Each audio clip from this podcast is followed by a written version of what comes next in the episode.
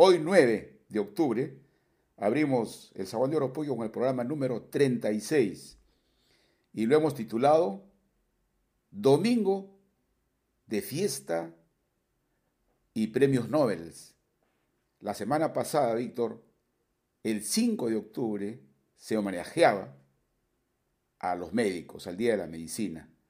Y como no pude salir al aire, por supuesto, aunque de manera, digamos, tardía o en algunos días menos, hacemos nuestro saludo a ellos.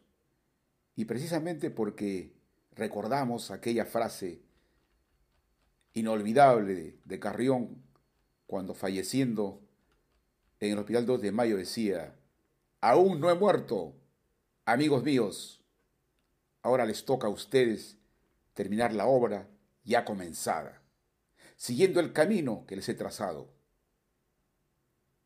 Eso ocurrió en la cama número 5 de la sala Nuestra Señora de las Mercedes del Hospital 2 de Mayo, el 5 de octubre de 1885.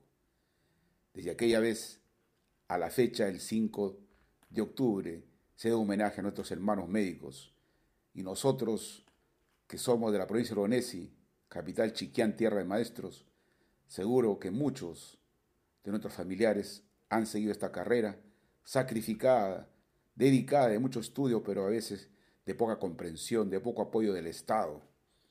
Por supuesto que ellos, ellos se formaron no solo con el ejemplo de sus padres, ni no solo de sus maestros, sino también bebieron la savia del contexto en el que vivían, de su tierra, de su niñez, de lo que le imprimió su pequeño pueblo, tal vez de noches frías, de rocíos matinales en alfalfares, de alimentos producidos con el esfuerzo de sus padres,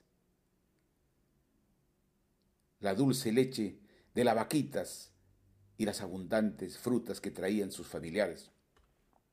Y por supuesto también de las festividades, de las fiestas patronales y de sus amigos que desde infancia supieron cobijar esa amistad imperecedera.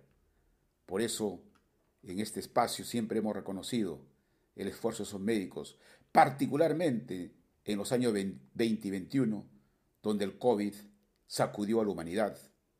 Y aquí en el Perú, los médicos fueron nuestros ángeles de la guarda, nuestro primer escudo, pero cayeron en esa entrega de trabajo, siguiendo, como dijimos, a Carrión, al padre de los médicos, de quien estamos muy orgullosos. Nuestros saludos, aunque sea un poco tarde. Sin embargo, también esta semana, Víctor, tenemos hoy domingo una fiesta que siempre ha sido muy aceptada en Lima, que del patrón de Chiquián, San Francisco de Asís. El año 2021 no ha ocurrido. Este 22 también no lo veo. Sin embargo, han invitado el señor Rubén Palacios Cañita. Está invitando, la dirección seguramente ustedes la conocen, yo no la conozco, pero están invitando. Y hago alusión a esto porque también de otro lado está esta semana del 3 al 10 de octubre, ha sido la entrega de los premios Nobel. Y en este programa, Víctor, sabes muy bien que nosotros combinamos esos dos frentes importantes en la vida del ciudadano. El frente de la cultura, de la tradición, del cariño a nuestra tierra, a nuestra patria, a nuestros ancestros. Pero de otro lado también la cultura por el conocimiento, por el esfuerzo que realizan muchas personas con su mente. En la mano de obra, por un lado, el esfuerzo material y otro lado el esfuerzo espiritual, mental, de esfuerzo que también tenemos que aplaudirlos. Entonces la semana que ha transcurrido representa ese esfuerzo mental de premiar la humanidad. Entonces comencemos por esta semana de los premios Nobel. Sabido es que el primer premio Nobel ocurrió en el año 1901. Hasta la fecha han habido casi 970 premios Nobel de los cuales solamente casi 60 personas han sido mujeres. Y eso refleja la tendencia siempre de postergación, la tendencia de que las mujeres siempre han sido, de alguna manera, formadas, visualizadas con otras tareas diferentes a la del hombre. Hoy en día no. Hoy en día no podemos darnos el lujo de no contar en nuestro país, en nuestro distrito, en las organizaciones, la sapiencia, la sabiduría, la inteligencia de las mujeres. Y más aún en ciencias e ingeniería, que es ahí donde son menor número. Por ello, mi saludo siempre a ellos. Pero en esta semana de, los premios Nobel, tenemos que recordar que en el caso de Perú solo tenemos un premio Nobel y es en literatura. Por eso que la ciencia está muy alejada de nosotros. Y la ciencia la necesitamos ahora. Y la, la prueba ha sido del COVID que nos ha sensibilizado de la importancia de la ciencia. Sin la vacuna, ¿acaso podríamos haber salido del COVID? Imposible. Por más cuidado que hubiéramos tenido, la vacuna nos ha protegido. Y nos ha protegido de tal manera que hoy día podemos, hoy día podemos realizar actividades de la manera casi normal, respetándola, por supuesto. Entonces, desde ese, desde ese punto de vista, el premio Nobel siempre debe recordarnos, en nuestro pueblo pequeño porque fuera, a recordar cómo el ser humano con su esfuerzo ha logrado grandes cosas.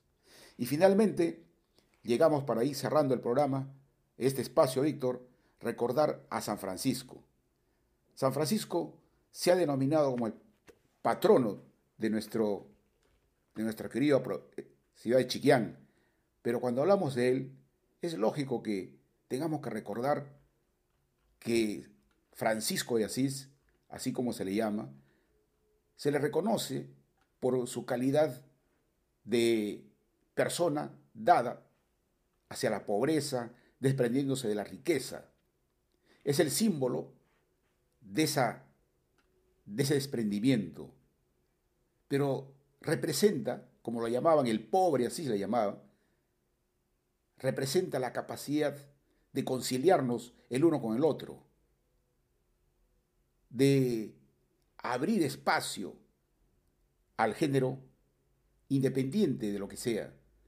Es importante incorporar en nosotros el valor de los animales, de los seres vivos.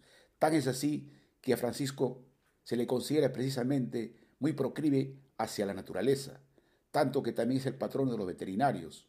En estos momentos que vivimos el cambio climático, donde el medio ambiente es lo principal, tenemos que recordar a Francisco de Asís, porque él representa eso. Igualmente, como recuerdo, hay que pensar que Francisco sintió el deseo de representar el nacimiento del niño Jesús en vivo, y desde aquella vez es lo que llamamos el pesebre en Belén. Todas estas cosas que nosotros estamos mencionando no debe servir de estímulo por el nombre que llevamos como patrono, que es Francisco de Asís. Y para no ir muy lejos, Víctor, y cerrar el espacio, quiero recordarles que Francisco de Asís es símbolo de la paz. Y todos seguro hemos, hemos escuchado esta famosa oración que se le asigna a San Francisco, que fue lo siguiente, y le llaman oración de San Francisco. Señor, haz de mí un instrumento de tu paz. Donde haya odio, ponga yo amor. Donde haya ofensa, ponga yo perdón. Donde haya discordia, ponga unión. Donde haya error, ponga verdad. Donde haya duda, ponga fe. Donde haya desesperación, ponga esperanza. Donde haya tinieblas, ponga luz. Donde haya tristeza, ponga alegría. Oh Maestro, que no busque yo tanto ser consolado como consolar, ser comprendido como comprender, ser amado como amar, porque dando se recibe, olvidando se encuentra, perdonando se es perdonado, y muriendo se resucita a la vida eterna. Cierra el espacio, Víctor, felicitando a los que van a realizar el día de hoy el esfuerzo de convocar a la fiesta de San Francisco. Allí estaremos el día de hoy. Gracias, Víctor. Gracias, Salud. Hasta la próxima semana.